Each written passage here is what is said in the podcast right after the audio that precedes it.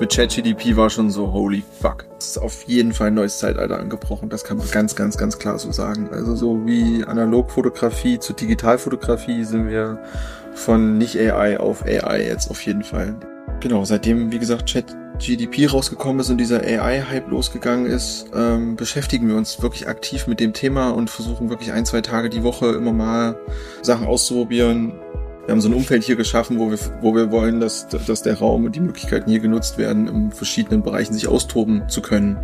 Was noch da bleiben wird, unser Know-how und damit das Know-how mit anhand der möglichen Technik, die an da ist, das irgendwie hinzubekommen, die Transition. Und natürlich hast du gelernt, welche Effekte gut funktionieren oder nicht. Und das AI ist eigentlich nur ein neues Toolkit in diesem Bereich. Das ändert es nicht. Weil ich werde trotzdem noch Sachen filmen und fotografieren müssen. Und aber ich kann eben ganz viele Sachen, die anders vorher nicht gingen, die kann ich jetzt besser machen. Hallo und herzlich willkommen zum Podcast Fotografie für nachhaltige Marken. Mein Name ist Sophie Valentin, ich bin Fotografin und ich möchte den Wandel zu einer nachhaltigen Welt aktiv mitgestalten. Deshalb gibt es diesen Podcast, der zum einen eine Plattform bieten soll für Menschen, die einen nachhaltigen Weg eingeschlagen haben der dich vielleicht sogar zu mehr Nachhaltigkeit inspiriert, der als Netzwerk dienen soll und der zum anderen Tipps und Inspirationen liefert, wie Fotografie als Kommunikationsmittel erfolgreich eingesetzt werden kann. In der heutigen Folge treffe ich Flo. Wir unterhalten uns über künstliche Intelligenz aus der Sicht unserer Branche als Fotografin und Foto- und Videograf. Denn Flo beschäftigt sich schon mit der Thematik, bevor ChatGPT und Co. plötzlich zum absoluten Trend wurden. Er hat schon einiges ausprobiert, Erfahrungen gesammelt, produziert schon Social Media Content für seine Kunden und Kundinnen und organisiert AI-Abende. Vor allem diskutieren wir heute darüber, welche Vor- und Nachteile sich durch künstliche Intelligenz ergeben, wie wir dadurch Workflows erleichtern und wie du diese Tools in Zusammenarbeit mit Experten und Expertinnen für dich nutzen kannst. Zum Ende der Folge schauen wir uns ein paar Beispiele an, die Flo generiert hat. Diese Bilder findest du über den Link, den ich in den Show Notes geteilt habe. Und ja, ich wünsche dir jetzt ganz viel Spaß beim Hören. Herzlich willkommen, lieber Flo. Schön, dass du da bist, beziehungsweise dass ich da bin. Aber dass du im Podcast bist. Ich freue mich ganz sehr, dass du dir die Zeit heute nimmst. Und wir heute über ein sehr, sehr präsentes und spannendes Thema reden, nämlich über künstliche Intelligenz in der Foto- und Videografie. Und ja, bevor es losgeht, würde ich sagen, wir sortieren erstmal kurz, wo wir sind und woher wir uns kennen. Und mhm. zwar sind wir auf der Klinge oder in der Klinge auf der Klingenstraße in Leipzig. Ähm, du hast hier zusammen mit Marc die Future Fabric gegründet. Genau. Und das ist sozusagen bei mir gegenüber von dem Studio, wo ich bin. Daher kennen wir uns. Genau. Und ja, bevor du dich ähm, vorstellst, würde ich noch einmal kurz erzählen, warum wir überhaupt diesen Podcast heute aufnehmen. Weil ich habe vor ein paar Wochen auf Instagram AI-basierte Fotos gepostet und die Community gefragt, wie relevant dieses Thema sein wird in nächster Zeit. Und äh, daraufhin hast du kommentiert, dass das nicht mehr wegzudenken ist und sozusagen vorgeschlagen, da mal einen Podcast aufzunehmen, was ich ziemlich cool fand, mich sehr gefreut habe. Und genau, darüber sprechen wir heute. Und jetzt It's your turn, lieber ja. Flo. Vielen Dank. Ja, guten Morgen auch. Herzlich willkommen bei uns im, im Studio. Ich freue mich auch total, ähm, dass wir das mal machen können und darüber bisschen philosophieren, weil wir beschäftigen uns mit dem Thema so schon seitdem ja ChatGDP so ein bisschen draußen ist und seitdem dieser AI-Hype losgegangen ist, beschäftigen wir uns schon damit, aber sind sowieso auch generell immer an neuen Technologien interessiert und eignen uns gerne irgendwelchen, irgendwelche Geschichten an, denken uns neue Programme rein, neue Workflows entwickeln in dem Bereich ein paar Sachen und Produkte und Workflows vor allen Dingen. Genau, und, und, und macht das eigentlich großen Spaß, damit rum zu experimentieren und zu spielen und zu gucken, was ist da eigentlich möglich, was sind die Limits und so. Ähm, vielleicht kurz was zu meiner Person für den Hintergrund, um das ein bisschen einzusortieren. Ich bin gelernter Porträtfotograf. Ich habe in einem Porträtstudio gelernt, nur die ersten zweieinhalb Jahre und bin dann, dann die Lehre im Fotohaus Klinger hier in Leipzig in der Innenstadt zu Ende gemacht und bin aber dort tatsächlich auch immer geblieben. Also ich bin 2012 einen Abschluss als Porträtfotograf gemacht und habe dann äh, bin dann in die Selbstständigkeit übergegangen und habe dann nicht mehr so viel Porträtgeschichten gemacht, sondern mehr so im Businessbereich, ne, B2B viel Veranstaltungen, Events, Werbe, Magazinfotografie. Ich habe früher noch richtig für Magazine fotografiert. Die Sachen wurden gedruckt. Ne? Wow. Wow. Genau. Und bin aber immer im Fotohaus Klinger geblieben, weil ich dort die Möglichkeit hatte, mir meine, eigenen, meine eigene Arbeitsstelle zu schaffen, was ich sehr, sehr dankbar bin, für bin an Robert, Grüße gehen raus und ähm, habe Fotoworkshops dort etabliert für mich oder für Leipzig so und habe gesagt, ah, ich mache Grundlagen und was weiß ich, Fotosafari bei Nacht durch die Innenstadt, blaue Stunde und so weiter und so fort und habe da wie so ein eigenes ähm, äh, Fotoworkshop-Portfolio aufgebaut und habe dadurch mir so eine halbe Stelle finanziert, wo ich sozusagen immer wie so, ein, so eine finanzielle Sicherheit hatte und konnte dadurch sozusagen meine Selbstständigkeit immer betreiben, meine Fotografie machen. Ne? Und hatte aber immer so den Rückhalt in, im Fotohaus und konnte da sozusagen mich ein bisschen finanziell drauf ausruhen, beziehungsweise hatte da eben noch was anderes. Hatte einmal diesen pädagogischen Hintergrund, dass ich so, ich mache Fotoworkshops, das heißt, ich, ich habe von irgendwelchen technischen Nerds, die super abgefahrene Technik hatten, aber keinen Plan, wie man ein schönes Bild macht, mhm. bis hin zu irgendwelchen älteren Personen, die halt ihre Enkelkinder oder Kinder fotografieren wollten und überhaupt keine Ahnung hatten, hatten aber ein totales Talent für ein totales Auge und habe versucht so so diese Herausforderung, wie kannst du die jeweiligen Personen abholen und so. Das hat mir großen Spaß gemacht. Und dann ähm, haben wir die haben wir unsere Hausmesse im Fotohaus aufgebaut von der von der eigenen Hausmesse zur Fernlicht. Das war dann in der Kongresshalle, mhm. so eine Outdoor Erlebnisfotomesse hin zur dann am Ende ähm, zum Fotokosmos, der auf der Leipziger Messe war, auf der Touristik und Karawane in der Glashalle mit 60.000 Teilnehmern. Das heißt, ich habe also auch diesen Fotoindustrie-Part kennengelernt und wie so die ganze Fotoindustrie funktioniert und der ganze, ja, so diese ganze Geschichte. Genau, und jetzt ähm, haben wir die Future Fabrik gegründet während Corona, also vor äh, am 5.5.21 und seitdem machen wir, sind wir in Livestream und Videobereich reingerutscht. Das heißt, es war für mich auch immer, für mich war auch klar, ich brauche was Neues aus, aus der Fotografie raus. Es wurde schon so ein bisschen immer das Gleiche sind immer dieselben Sachen. Das hatte mich nicht so richtig herausgefordert. Ich wollte in kleinen Teams auch anfangen, mehr zu arbeiten. Ich fand immer Agenturarbeit, für Agenturen arbeiten immer übelst cool. An richtigen Kampagnen, an längerfristigen Sachen, als nur, äh, heute fotografierst das Event, hier viel Spaß. Und dann arbeitest die Bilder, gehst wieder und das war so ein bisschen, sondern ich fand auch dieses langfristige Arbeiten an einem Projekt ziemlich cool und auch in einem Team. Genau, und dann haben, sind wir reingerutscht und dann war halt so eine Nachfrage an Streams und Videogeschichten natürlich durch Corona so hoch, dass wir ähm, da direkt äh, reingeworfen sind, geworfen worden ins kalte Wasser. Mhm.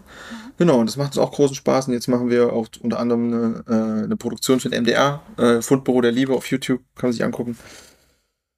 Genau, und sind in dem Bereich tätig und genau, seitdem, wie gesagt, Chat GDP rausgekommen ist und dieser AI-Hype losgegangen ist, ähm, beschäftigen wir uns wirklich aktiv mit dem Thema und versuchen wirklich ein, zwei Tage die Woche immer mal Sachen auszuprobieren, verschiedene neue AI-Tools anzutesten und zu gucken, wie können wir die in unseren Workflow implementieren oder wie finden wir auch einfach eine clevere Idee, irgendwie nebenbei ein bisschen, ein bisschen Cash zu machen ja. in irgendeinem Etsy-Store mit irgendwelchen Bauhausplakaten oder so. Es hat alles nicht wirklich geklappt, aber es hat Spaß gemacht. Das hat irgendwie uns äh, mit den ganzen Mid-Journey und Open AI und so den ganzen Produkten irgendwie in Verbindung ja. gebracht. Wir haben am Anfang sogar, ich habe es vorhin schon erzählt, so, so ein Mindmap ähm, aufrecht gehalten, wo wir sozusagen alle neuen AI-Tools sortiert haben, geguckt haben, wo gehen die hin und so und irgendwann bei 180 oder so sind wir ausgestiegen und jetzt ist das garantiert auf mehreren tausend. Weil es ja auch so ein Trend, ne? Jeder sagt, ja, ich habe jetzt AI in meiner App oder in meinem so und so und muss immer ein bisschen hingucken, was damit gemeint ist und wie. Aber es ist auf jeden Fall ein neues Zeitalter angebrochen. Das kann man ganz, ganz, ganz klar so sagen. Also so wie Analogfotografie zu Digitalfotografie sind wir von nicht AI auf AI jetzt auf jeden Fall. Das ist der nächste, die nächste Evolutionsstufe des Digitalen, ja. der, der Einsen und Nullen, wenn man so will. Also apropos analoge Fotografie, ich muss ja sagen, ich bin auch eigentlich eher so eine nostalgische Person. Ich habe ja auch im Studium im Fotolabor gestanden und selber Filme entwickelt und Abzüge gemacht. Und Dito, so. Dito. Und ähm, das liebe ich auch nach wie vor sehr und deswegen war ich am Anfang auch, okay, jetzt kommt eine neue Zeit. So habe mich auch so ein bisschen gefühlt wie damals analog zu digital, obwohl ich das ja gar nicht persönlich mitbekommen habe.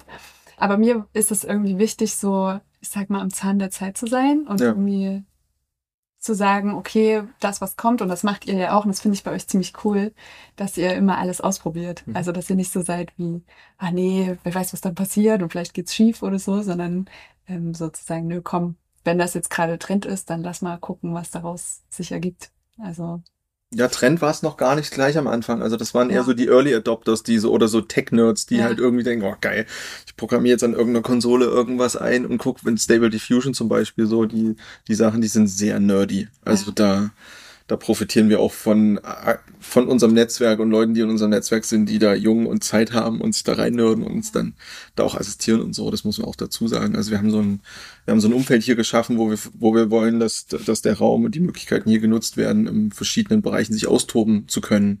Mhm. Und unter anderem ähm, machen wir jeden Dienstag ähm, ist hier die Cypher. Das ist so ein ProducerInnen-Treff, wo Menschen kommen können und ähm, kriegen so kleine Challenges pro Woche gestellt. Was ich machen in, mit dem und dem Sample und der in der BPM ungefähr so ein Track und dann treffen die sich, darf so eine halbe Stunde dafür brauchen. Mhm. Dann treffen die sich immer jeden Dienstag hier, zeigen sich gegenseitig ihre ein Minüter Ergebnisse und freuen sich total und das ist total fresher, cooler Stuff und es wird jetzt auch, ähm, geht jetzt da auch sozusagen weiter in eine professionelle Richtung, wer sich das angucken will, der Live Lab. Auf Soundcloud kann man sich da ein paar Sachen angucken und anschließend, weil eben dieses AI und gerade AI-Video-Foto-Thema so groß war und da auch so Schnittmengen gab, mhm. haben wir dann ab um neun diesen AI-Abend, ne, wo wir verschiedene Sachen dann äh, wirklich auch öffentlich vorstellen wollen. Das haben wir jetzt erst zweimal gemacht. Das wollen wir dann jetzt im Herbst dann auch richtig ausführen, dass das wirklich wöchentlich passiert. Und der erste äh, war ein Stable Diffusion Workshop wo jemand quasi aus dem Netzwerk Stable Diffusion erklärt hat und wie das genau funktioniert. Das ist die Open Source Variante von dem, mhm. von dem, von, von dem, von dem AI. Ist also nicht mit Journey oder irgendwas, wo ich Geld bezahle, sondern das ist im Endeffekt, du kannst auch eigene Modelle einladen, wenn du willst, oder bestimmte Modell- und Datenbanksysteme dort drinnen benutzen, mhm. die nicht festgelegt sind auf ein bestimmtes. Weil mit Journey ist das drinne, was drinne ist. Ja. Und bei Stable Diffusion kannst du dir selber das Model aussuchen, kannst du theoretisch selber ein Model trainieren und das da reinladen. Das wird super interessant, wenn es um Datenschutz und für Firmenarbeiten ja. geht. Wenn du zum Beispiel sagst, du hast vorhin das Thema No Face ähm, angesprochen, ganz kurz im Vorgespräch. Hm, wenn die sagen, zum Beispiel, wir wollen von unseren Klamotten irgendwas haben, dann kannst du die theoretisch, kannst du einen, einen Datensatz erstellen, der nur mit den ihren eigenen Klamotten trainiert ist, den ihren Farben, den ihren Schnitten, den ihren Mustern, den ihren Stoffen und die ähm, und daraus hin dann, was weiß ich, Werbematerial erstellen oder neue Produkte kreier kreieren und hast eben nicht dieses Datenschutzproblem. Das ist crazy. Da können wir nachher gerne nochmal genauer zu eingehen. Da kann ich auch nochmal so einen kleinen Input von der Fashion Week äh, geben, mhm. wo ich gestern war, weil da ging es natürlich auch um das Thema. Ähm, was mich jetzt erstmal noch interessiert, du hast es jetzt kurz schon mal, ja, angesprochen oder ein bisschen angerissen. Aber kannst du dich an den genauen Punkt erinnern, wann für dich das Thema KI so interessant geworden ist oder wo du so gedacht hast, okay, jetzt geht's hier gerade ab? Weil du meintest ja, ihr wart schon Chat relativ GDP. früh. Okay. Mit ChatGDP war schon so, holy fuck. Ja. So, das kann mir einfach meine komplett absolut wasserdicht äh, eine Kündigung schreiben. Ja. Also das war der erste Moment, wo ich so, ich musste für jemanden eine Kündigung schreiben, dem das nicht so leicht gefallen ist. Und habe geschrieben, okay, schreib mal meine Kündigung, deutsches Mietrecht und so. Und das hat mir wirklich pff, eine komplett perfekte Kündigung, die wasserdicht wie vom Anwalt geschrieben wurde. Und ich war so, okay, krass. Und dann habe ich das meiner Mom auch, war ich Weihnachten bei meinen Eltern und meine Mom ist Deutschlehrerin mhm. schon und dann ich so, Mom, pass mal auf, so und so. Brauchst keine Hausaufgaben mehr geben, schreib eine Interpretation zu dem und dem Buch. Ne? Und sie so, ja, das, hm, schreib mal so und so, frag den mal so und so. Und dann habe ich das gemacht und hab das saß mit meiner Mom da und das ist halt wirklich 40 Jahren Deutschlehrer. Ne? So die kannst du eigentlich nicht so schnell erfordern. Die hat gemeint, äh, das ist eine Eins. Ne? Der hat nur noch, hat Hausaufgaben oder da in dem Moment dann die Aufgaben so beantwortet, dass selbst sie als trainierte äh, Deutschlehrerin keinen Unterschied gemerkt hat und nicht gesehen hat, da sind irgendwelche Fehler oder irgendwas, wo es, wo dann so lange sofort klar war, okay, krass, das ist auf jeden Fall ein Gamechanger. Aber wenn man so retrospektiv betrachtet, kann man schon die Tendenzen erkennen, dass Machine Learning und Datenbanksysteme ist alles nichts Neues. Ne? Also ist im Endeffekt alles irgendwo schon drinne. Das, was neu ist, ist, dass Sachen aktiv lernen können, glaube ich. Mhm. Also da gibt es so ein paar Beispiele, wo man sagt, okay, da ändert sich jetzt was aber ich, ich denke, da wiederholt sich die Geschichte an ganz vielen Punkten eh immer wieder, weil du hast gerade das Thema analog angeschrieben und ich glaube, wir sind jetzt genau an diesem Punkt, wo früher die Analogfotografie war, als sie fr frisch entwickelt war. Da gab es auch super viele technische Verfahren und ja. Wie man überhaupt dahin gekommen ist. Und alle haben einfach wild rumexperimentiert und irgendwelche mehr oder weniger äh, gewusst, was sie da tun und irgendwelche Chemikalien zusammengeworfen, auf irgendwelche Platten geätzt und dann hier und da und das und dort. Und da waren auch viel teilweise Amateure in der Fotografie noch sehr prominent, die Geld hatten und einfach Sachen ausprobiert haben, um irgendwie Fotografie zu entwickeln. Und daraus ist dann irgendwann die Analogfotografie hängen geblieben. Und die ist ja im Endeffekt, wenn du so willst, auch was, was wir nicht so wirklich steuern können.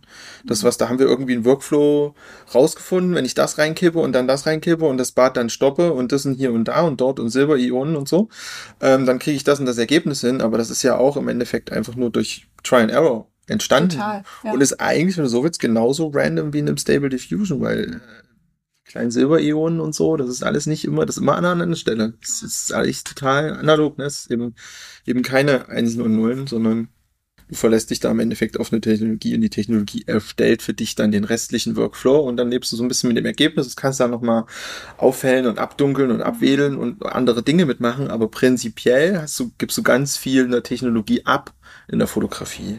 Und das ist auch der Grund, warum Fotografie niemals objektiv sein kann sondern es ja. ist immer subjektiv, alleine von der Betrachtungsweise, die der Fotograf hat, als auch von der Technologie und der Möglichkeiten der Technologie, mit der ich die Fotografie betreibe. Und die Digitalfotografie hat für mich da einen großen Sprung gemacht, als die iPhones stark geworden sind. Mhm. Das hat ja auch in der Fotos Fotoindustrie so einen riesen Rappel gegeben, dass auf einmal kein Mensch mehr eine kleine Coolpix gekauft hat, sondern alle gesagt haben, mein Handy ist super. Ja. Mittlerweile ist mein Handy besser als fast jede Kamera, weil ich Idioten sicher viele verschiedene Dinge machen kann. Ich fand krass diese, diese Live-Funktion mhm. im iPhone, dass du quasi nicht mehr den Zeitpunkt richtig, wo die Menschen die Augen zu haben, sondern du gehst halt einfach ein paar Sekunden davor oder ein paar Frames danach, wo die Augen wieder offen sind. Ja. Oder machst danach dann da draußen eine Langzeitbelichtung und so. Also das hat viel ausgehebelt, wo bei mir schon, wo ich schon auch drauf sensibel war und gemerkt habe, boah, krass.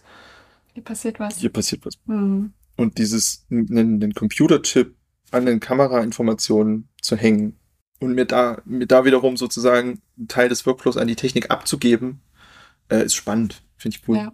Finde ich irgendwie interessant und denke ich gerne, denke ich gerne drüber nach. Also so als Spaß, ein iPhone macht ähm, 35.000 Berechnungen pro Bild und das ist ein 7-Layer HDR nicht wirklich, aber ein 7-Layer-Bild im Endeffekt, wo wirklich. Schärfe, Bilder, Farben, Dynamikumfang und so alle unterschiedlich die Pixel sozusagen dann übereinander gelegt werden, damit du das Bild erhältst, was du dann im Endeffekt da siehst. Mhm. Da redet noch nicht mehr über das Portrait-Ding, äh, Portrait-Mode, wo du noch mit Unschärfe arbeiten kannst, die du teilweise im Nach Nachgang einstellen kannst und so. Also das sind ja schon AI-Systeme, also intelligente, in Anführungsstrichen, ähm, Systeme drin, also Computerchips, die für dich Entscheidungen abnehmen und für dich Sachen machen. Und ich glaube, das, was jetzt möglich ist, dass wir aktiver eingreifen können. Mhm. Gerade auch mit den Sachen, die jetzt neu rauskommen. Ähm, Photoshop hat eine, hat eine super interessante Beta rausgehauen mit, oh, mit, mit Generative Fill. Ist, wir sind, glaube ich, noch sehr am Anfang. Ich glaube, da gehen wir erst ein klein bisschen Voll. später noch drauf ein. Ja. Habe ich ein paar Beispiele vorbereitet und so. Aber wo man schon sieht, okay, das war alles klar. Ne? Das ist alles in der Timeline. Ja. Macht das schon alles Sinn irgendwie. Wir können aber trotzdem sehr gerne schon mal darüber sprechen. Du hast es jetzt auch schon mehrmals so durchblitzen lassen. Du kannst gerne noch mal darauf eingehen, welche Vorteile du darin siehst. Weil so ein bisschen ist es ja, wenn wir es jetzt mal einfach benennen, sind ja unsere ursprünglichen Jobs gefährdet gerade. Ja. Ne? Ich merke das gerade so, ja krass, so eine, also das, vielleicht kann ich das Beispiel jetzt auch mal direkt nennen von Berlin gestern. Ähm, mhm. Da gab es einen, einen, Vortrag von, von Jung von Matt und die haben halt als Beispiel genannt, dass sie sozusagen ähm, eine Kampagne planen innerhalb oder eine Kampagne planen und umsetzen innerhalb von fünf Minuten. Hm. Weil sie halt, haben dann so ein Beispiel für North Face gezeigt, ja, wo sie einfach eine Strecke erstellt haben und es sah gut aus. Also am Anfang habe ich ja immer noch so gedacht, ach, sieht man, sieht man, aber man sieht es halt nicht mehr. Klar ist es geil, weil es super viel Zeit spart. Es spart unfassbar viele Kosten. Aber natürlich, ich war dann auch so ein bisschen so, ich liebe es eigentlich sehr, mhm. zu konzipieren und ähm, zu planen und mit allen zu reden und abzusprechen und Call-Sheets zu erstellen und dann mhm. umzusetzen. Ne? Aber es ist halt einfach ein super langer Prozess.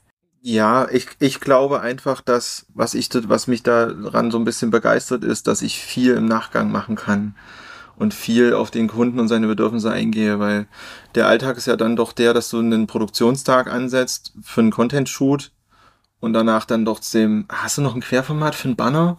Mhm. Ich dachte, nein, wir haben uns doch auf Hochformat geeinigt, weil alles Insta-Reels werden sollten. Mhm. Ja, das Budget war nur dafür da, wir können ja nicht mit zwei Kameras parallel beide Formate shooten, wir müssen uns auf irgendwas einigen, la la la. So, und dann ist doch wieder irgendein anderes Format. Und jetzt mal ist das halt easy, weil du nimmst dann halt auf das Film und sagst, okay, äh, film mir das mal dahin, ich brauche noch ein bisschen mehr links und rechts, easy. Und ich fange nie an und kopiere und stempel das, sondern ich gebe das einfach, Generate Fill, Klick und es sieht sehr perfekt aus, ja. wenn du eine gute Vorlage hast. Du ja. siehst keinen Unterschied. Und das, und das finde ich total spannend. Ähm, Kann ich da ganz kurz noch einhaken, ja, was ich richtig geil finde daran, was ich jetzt so gemerkt habe in den letzten Wochen, mich entspannt das auch beim Fotografieren. Mhm. So blöd, wie es klingt, aber Natürlich. ich denke so, naja, wenn Natürlich. ich jetzt kein Querformat gemacht habe, egal, Genau, und das ist ja, und das ist ja genau das, was es, was es werden soll, ne? Also im Endeffekt, das ist, das wäre wie wenn, weil du da sagst, unsere Jobs sind gefährdet, das, das im Endeffekt kannst du dich in die Zeit der Renaissance zurück, unter der Renaissance-Maler zurück erinnern, die Porträtmaler waren und die alle rumgeheult haben, als die Fotografie kam. Das ist genau dieselbe Diskussion ja. eigentlich jetzt. Und natürlich hat keiner mehr Mitleid mit denen jetzt. Who cares? Wenn du ein Bild von jemandem brauchst, machst du ein Foto. Fertig. Du kannst es malen lassen, wenn du Bock hast und hast Kohle und willst es machen und du findest den Style cool, dann go for it aber es ist nicht notwendig. Und es ist, war nun zu der Zeit halt das einzige Option, irgendwie ein Porträt von sich zu bekommen, war über einen Maler. Mhm. Als die Fotografie war, war das halt sofort weg. Ja. Und genauso wird das, wird sich die Foto, der Fotografiemarkt dahingehend so weit ausdünnen, dass du ganz viel Sachen hast, mit denen der normale Porträtfotograf früher Geld verdient hat ne? Ähm, weil sich die Leute gar nicht rangetraut haben. Also da hast du ja, das war ja schon zur analogen Fotografie genau diese, genau die Situation. Leute hatten Schiss davor, weil die nicht wussten, was auf diesem Film drauf ist. Die konnten nicht auf dem Display hinten sehen, ist das Bild geworden oder nicht. Also haben sie definitiv einen Fotografen gerufen. Bei jedem Scheiß. Eine Hochzeit natürlich, aber auch Jugendwein, mhm. jeden halbwegs irgendwie wichtigen Ereignis hast du eigentlich jemanden angerufen, wo du wusstest, der weiß, was er da tut, weil ich weiß es nicht. Und das hat sich halt so langsam eh schon ausgedünnt in Richtung von, ich habe nur noch Business wirklich Shoots. Ich habe selten mal wirklich einen Privatkunden, der sagt, oh, ich gebe mal 200 Euro aus für ein Fotoshooting. Mhm. Hast du nicht. Ja. Leute sind total happy mit den iPhone-Fotos und so und haben gar keinen Bock auf noch einen Termin, den sie irgendwo machen müssen. Und ich glaube, das wird diese ganzen, ja, Brot- und Butterjobs, ne, so Passbilder und so, das wird, das wird alles aussterben, auf jeden Fall. Und ich bin auch der Meinung, dass das gut so ist. Mhm. Wir brauchen die Manpower und die Arbeitskräfte für wichtigeren Scheiß. Muss mhm. nicht jemand da sitzen und die ganze Zeit Passbilder machen. Das ist total Bullshit. Das siehst du ja jetzt schon, das machen Automaten. Ja. Das ist Ding setzen bam. Aber wenn du die Realität in vielen Fotostudios, Porträtstudios oder Fotoläden ist, das sind teilweise ein Drittel bis Hälfte der Einnahmen sind Passbilder. Womit, weil du einfach einen relativ hohen Return of Invest hast oder einen relativ geringen äh, Einsatz von Materialkosten. Ja und aber einen relativ hohen, hohen, wenn du einen guten Workflow hast und hast das optimiert, dann kannst du halt einfach, wenn du deine paar 20 bis 50 Passbilder am Tag machst, dann haust du halt einfach schön Rohertrag rein mhm. und kannst damit gut Kosten decken. Und das fällt jetzt halt weg. Das heißt, du wirst sowieso, den Fotoladen gibt's nicht mehr, ja. Fotohaus Klinger. Und das ist ein Beispiel. Und du siehst, wirst es bei vielen anderen Fotografen, in vielen anderen Situationen sehen, die werden das nicht halten können.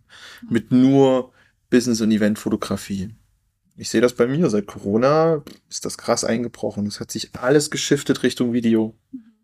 Ne, und genauso wird sich für ein Video shiften Richtung alles, was ich mit AI schnell und jetzt machen kann, mache ich. Mhm. Also wir machen aktuell eine Werbekampagne oder wir machen öfter, arbeiten Content für Werbekampagnen zu, für, für eine Trockentrenntoilettenfirma, also Bekannte von uns, ähm, Kildwick. Und da machen wir das Social Media, die, die Social Media Planung und auch die Content-Erstellung viel mit AI. Mhm. Schon. Also wo wir sowohl Texte prompten als auch Vorlagen nehmen. Also man muss das schon noch sortieren, man muss schon noch wissen, was man macht. Ne? Ja. Also ich glaube, das wird nicht weggehen und da hilft es auch, die Grundlagen zu kennen. Aber wir können da, wir können da relativ viel Inhalte schon mit erstellen. Oder ich nehme irgendwo einen Schnipsel von einem Bild, wo ich sage, das finde ich ganz cool auf irgendeiner Bildplattform, was nicht, Unsplash oder so, und dann finde ich ein witziges Foto, aber das hat nicht das richtige Format. Bums hau ich das irgendwie in, in, in Photoshop Beta rein und setze es ins Querformat oder denk mir da noch irgendwas dazu, was ich da noch brauche und schon habe ich das Bild, was ich brauche. Warum soll ich da nach Island fliegen und da irgendeinen Eisbären fotografieren, weil ich irgendeinen Nord, weißt du, irgendeinen nordischen Banner brauche für irgendeine Firma. Das ist Quatsch, das generiere ich einfach. Das muss ich gar nicht. Und das, ja, ich glaube, das ist, die natürlich, ist der natürliche Weg, in den es geht und ist auch gut so. Was noch da bleiben wird, ist einfach unser Know-how und damit das Know-how, was muss es im Endeffekt für ein Bild werden und wie muss das aussehen. Weil wir haben auch bei uns im Team sieht man da so eine, so eine, sieht man da so den Unterschied zwischen zum Beispiel mir und jetzt zum Beispiel Jonathan oder so, der jetzt relativ fit in Blender und Unreal ist und so, und diesen ganzen 3D-Programmen, wo du ja wirklich wir, wir machen ja so Nerf, so 3D-Scans, die, die so animierbar sind, laden die in diese Programme rein und können dann sozusagen die Realität nachfilmen. Was für den Content-Bereich definitiv der Next Level wird. Ja. Und ich, ich sehe, wenn er, wenn er, wenn er irgendwelche Kamerafahrten und Perspektive, weil du kannst halt alles einstellen. Du kannst jede, du kannst Licht setzen, wenn du willst, du kannst Brennweite, du kannst Blende einstellen. Also ich kann Brennweite drei Millimeter bei Blende 0,1 einstellen. Ne? So. So. Voll geil. Ne? Ich finde das total witzig, aber für jemanden, der keine Ahnung hat, der nicht weiß, was eine Perspektive ist, der nicht weiß, was ein 35 Millimeter ist oder Blende 2, der sitzt da und denkt sich, boah, random und dreht da irgendwie an den Reglern rum Ja. und, und, und ich meine, er hat, macht das schon ganz gut, ich übertreibe auch gerade, aber man sieht, dass, dass da einfach Grundlagen fehlen. Der weiß nicht, wie soll das aussehen, was soll das für einen Look haben, ne? was gibt's für Perspektiven, welche Perspektiven haben was für eine Wirkung auf Raum und Objekte. Genau, also einfach diese Transition von, wir leben in einem dreidimensionalen Raum, den nehmen wir wahr, und wir haben aber nur eine zweidimensionale Plattform, über die wir Sachen wiedergeben. Ob das jetzt ein Print oder ein Monitor ist, ist eigentlich egal, aber du und ich haben unser Auge da die letzten Jahrzehnte geschult, Ja. mit anhand der möglichen Technik, die an da ist, das irgendwie hinzubekommen, die Transition. Und natürlich hast du gelernt, welche Effekte gut funktionieren oder nicht. Und das AI ist eigentlich nur ein neues Toolkit in diesem Bereich. Das ändert es nicht. Weil ich werde trotzdem noch Sachen filmen und fotografieren müssen. Und aber ich kann eben ganz viele Sachen, die anders vorher nicht gingen, die kann ich jetzt besser machen. Ja. Und das ist auch ein geiles Beispiel, der neue Sony äh, AI Autofokus. Ja. So, ist jetzt nicht super AI, ne? Also ist jetzt nicht, ist jetzt nicht, ist jetzt nicht mit Journey auf, auf der Sony installiert, das darf man nicht falsch verstehen, aber der ist halt so clever, dass er halt aktiv mitlernen kann. Das heißt, du hast nicht einen festen Datensatz, der mit einem Firmware-Update fest ist. Das ist jetzt ein neues Firmware-Update auf der Kamera, ich kann jetzt auf einmal Katzenaugen tracken, also kann ich meine Katze fotografieren, das funktioniert. Sondern äh, er lernt aktiv das, was vor dir ist. Das heißt, du sitzt jetzt hier vor mir, ich filme dich die ganze Zeit und du setzt dir auf einmal eine Sonnenbrille auf dann merkt er sich trotzdem, dass dein Auge dahinter ist und dass sein Auge da ist. Und du kannst dich trotzdem weiter bewegen und der Tracker bleibt auf der Sonnenbrille. Jedes andere Eye-Tracking wäre weggeflogen, weil sich auf einmal völlig Form und Farbe Ja. ändern und der hat sich das nur anhand von Blau und Rund und Schwarz gemerkt. Und auf einmal ist es aber grün und reflektiert und ne, natürlich ist das ein völlig neuer Datensatz für den, aber er hat halt gelernt, ah, der hat sich eine Brille aufgesetzt. Also bleibe ich aber trotzdem da dran, weil dahinter ist immer noch das Auge. Ja. Und so Systeme. Und wie geil ist denn das? Guck dir die Ja. Videos an von der neuen Sony. Du kannst wirklich Hochzeitsshootings mit 99,9% scharfen Bildern immer aufs Auge. Geil. Das Nehme ich sofort. Ja. Warum soll ich da auch nur irgendwie rumheulen, dass AI irgendwie meine Jobs kaputt macht, weißt du? Es erleichtert ungemein. Was ich auch ziemlich cool finde, so gerade diese analoge Fotografie oder generell das Fotografieren bekommt ja dann nochmal so einen höheren Stellenwert. Also ich merke das, ich habe das jetzt in den letzten Jahren immer gemerkt, wenn ich am Set mit einer analogen Kamera komme, sind alle so, wow, krass, eine analoge Kamera, das ist ja abgefahren, das ist ja toll und so, weißt du? Weil dann hat es irgendwie nochmal so ein, klar, macht man es nicht mehr jeden Tag, aber es bekommt dann nochmal so eine Wertschätzung irgendwie. Das mag ich auch. Das denke ich auch. Also das denke ich auch, dass das eine, eine absolute Wertschätzung hat, wenn du das alles dann händisch machst und Leute und Kampagnen und Agenturen werden dafür extra Geld ausgeben. Ja, gibt's ja, also es gibt ja Modelabels, die, ich habe einen Bekannten, der Licht macht und der hat jetzt bei einem, bei einem Label geshootet und hat halt gesagt, die haben es komplett analog gemacht. Und da geht's nicht mal um den Look, weil den Look kannst du rein theoretisch auch selber nachträglich mit irgendeinem Filter machen. da Absolut, geht's ja. einfach um den, der Workflow, er, der Workflow erstellt ein bestimmtes Ergebnis. Ne, da geht's, geht's nicht, und, und, und einfach dieser, was der Workflow für ein Ergebnis erzielt, wird, wird sich rauskristallisieren, was die Leute haben wollen. Ne? Und da wird's für alles eine Daseinsberechtigung geben. Es wird nur halt viel weniger sein. Ja. Ne? Weil du halt viele Sachen einfach am Rechner machen kannst. Wir können uns ja mal, können uns ja mal die Sachen anschauen, die, die ich so ein bisschen rausgesucht habe. Sehr gerne. Ähm, ich hatte gestern hier auf jeden Fall mal so ein paar, äh, so ein paar Mid-Journey-Klamotten-Sachen gemacht, ne, wo ich klar sagen muss, warum nicht. Mhm. Also ich meine, ja, man sieht vielleicht an so, äh, so, so dadurch, dass es so hyper HDR Ja, ist, das sieht man auf jeden Fall. dass es so AI-generated ist, aber auf der anderen Seite, das ist so flawless. Ich sehe keinen Fehler. Ja. Ne? Und wenn du, wenn du richtig lernst zu prompten, was glaube ich ein absolut ein wichtiges Skill ist, Ja. weil ich vorhin gemeint habe, ne, wir wissen, wie es aussehen muss, Ja. aber um das der AI mitzuteilen, musst du halt lernen, die AI zu bedienen. Ja. Was ich spannend finde, ist, dass wir haben zum Beispiel Ich habe mit Midjourney einen, ähm, ich brauchte was für Recycling Ja. oder für Nachhaltigkeit, ne, so ein Symbol, so ein, Ja. für so einen Post und habe mit Midjourney ähm, das gemacht und ich habe noch nicht so richtig gerafft, wie es diese Aspect Ratios wirklich macht. Manchmal funktionieren die Aspect Ratios, manchmal Mhm. irgendwie nicht und das macht es aber grundsätzlich erstmal quadratisch. Da dachte ich, okay, ich nehme das jetzt, ich bin happy mit dem ganzen, wie Midjourney das jetzt angelegt hat und ich bin, bin happy mit dem Bild an sich, aber ich brauche es jetzt natürlich in anderen Formaten. Ich brauche es in Querformat, ich brauche tatsächlich auch eigentlich in, in 9 zu 16 Hochformat, Insta-Reel, ähm, um da, um da, um die Reels animieren zu können. Das heißt, ich baller das mal an das neue Photoshop rein und habe dann mit dem neuen Photoshop relativ witzig ein Hochformat gemacht. Und das haben, wir haben gestern dann, ähm, habe ich gedacht, ey komm, ähm, ist wieder dieser AI-Abend bei uns. Ich stelle mal Photoshop Beta vor und zeige das den Leuten, was so geht.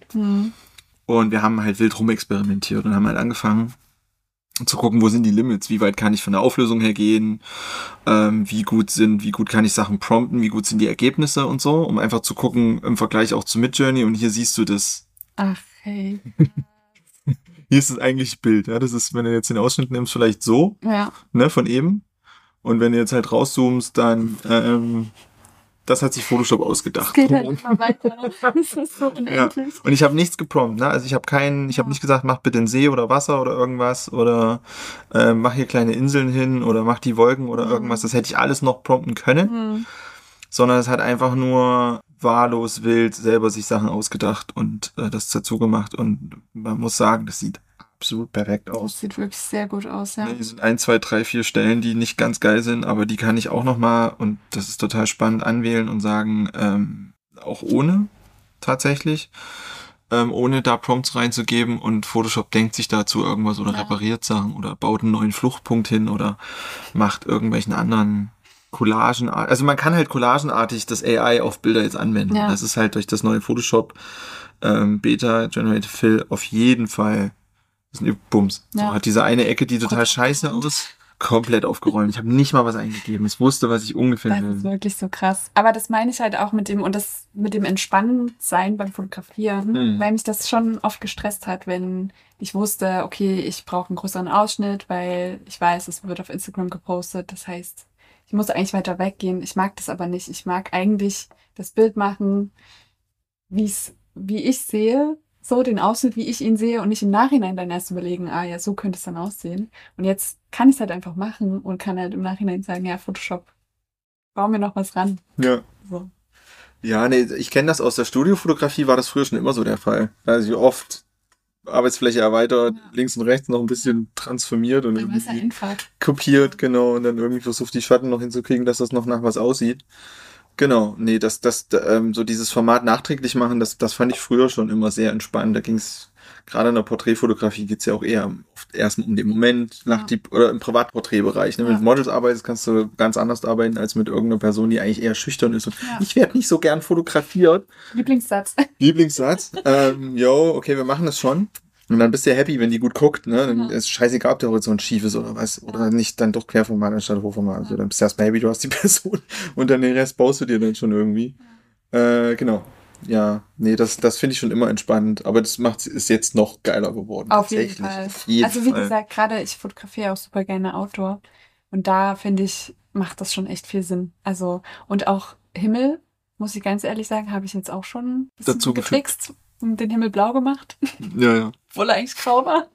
Und da, aber genau, das ist halt, und das ist das Spannende, dass wir überhaupt heute dieses Gespräch aufnehmen, weil ich natürlich da so ein bisschen auch an meine Werte und an meine Moral clashe, weil ich halt ja sage, ich bin ja eigentlich eher so die Team authentische Fotografie. Hm, Ich, ich will irgendwie das, ähm, das, das ist aber schon generell, das hast du ja vorhin auch schon angesprochen. Genau. Es ist super schwer als Fotograf oder Fotografin die Realität, also kannst du nicht. Kannst du nicht. Das Das ist der ist- Punkt. Wir sind schon längst, also weil, wenn, wenn jetzt sagst du das Wort Moral, der Punkt, den haben wir nie erreicht. Ja, da hast Weil wir können unser Auge nicht Ja. abbilden. Weil Ja. du und ich Farben auch anders wahrnehmen. Für dich sind Ja. Blau ein andere, was anderes als für mich ein Blau. Und, Und- was, was mir auch gerade auffällt, ich meine, das ist auch sowieso schon abgegeben worden durch Photoshop.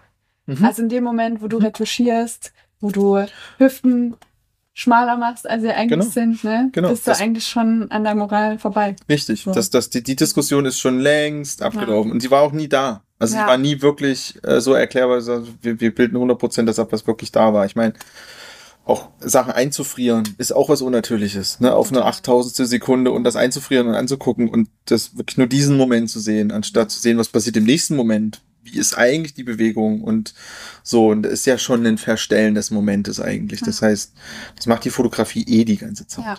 Ja, also für du kannst die du kannst die Bildbearbeitung und AI benutzen, um wieder zurück zur Realität zu kommen, wie du es wahrgenommen hast und sagst, okay, nee, ich verändere das Bild jetzt so, weil der Himmel war für mich halt einfach blau und blau wird nicht ganz so sehr auf dem Sensor wahrgenommen wie zum Beispiel rot oder gelb, je nach Hersteller. Ähm, also gehe ich einfach im Blaukanal in Lightroom ein bisschen mehr in die Sättigung und ein bisschen mehr bisschen in die Luminanz und kriege das Blau wieder so, wie ich es will und wie ich es mir wie ich es denke, dass es war in meiner Wahrnehmung. Das ist aber alles nicht objektiv. Ja. Das ist alles subjektiv. So, ja, ne? du hast völlig recht. In dem Moment, wo ich auf den Knopf drücke.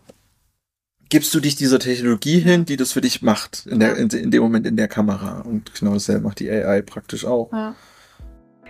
Ja, das war der erste Teil mit Flo über künstliche Intelligenz in der Foto- und Videografie. Da das Thema ziemlich umfangreich und komplex ist, haben wir uns entschieden, die Folge in zwei Teile zu unterteilen und der zweite Teil erscheint dann nächste Woche. Wenn dir die Folge gefallen hat und du das gut findest, was du hörst, dann freue ich mich natürlich sehr, wenn du den Podcast teilst auf Instagram, bei LinkedIn oder einfach mit deinen Lieblingsmenschen. Das hilft vor allem den Menschen weiter, die sich für eine bessere Zukunft einsetzen, um so mehr Sichtbarkeit zu erhalten. Und es verbindet und schafft ein Netzwerk, das meiner Meinung nach einfach sehr essentiell ist. Außerdem freue ich mich immer sehr über Feedback und lade dich deshalb ein, jederzeit deine Gedanken, Erkenntnisse und Inspiration mit mir zu teilen. Schreib mir dazu am besten gern einfach eine Nachricht auf Instagram oder per Mail. Wir hören uns nächste Woche wieder, wenn du möchtest und bis dahin eine gute Zeit.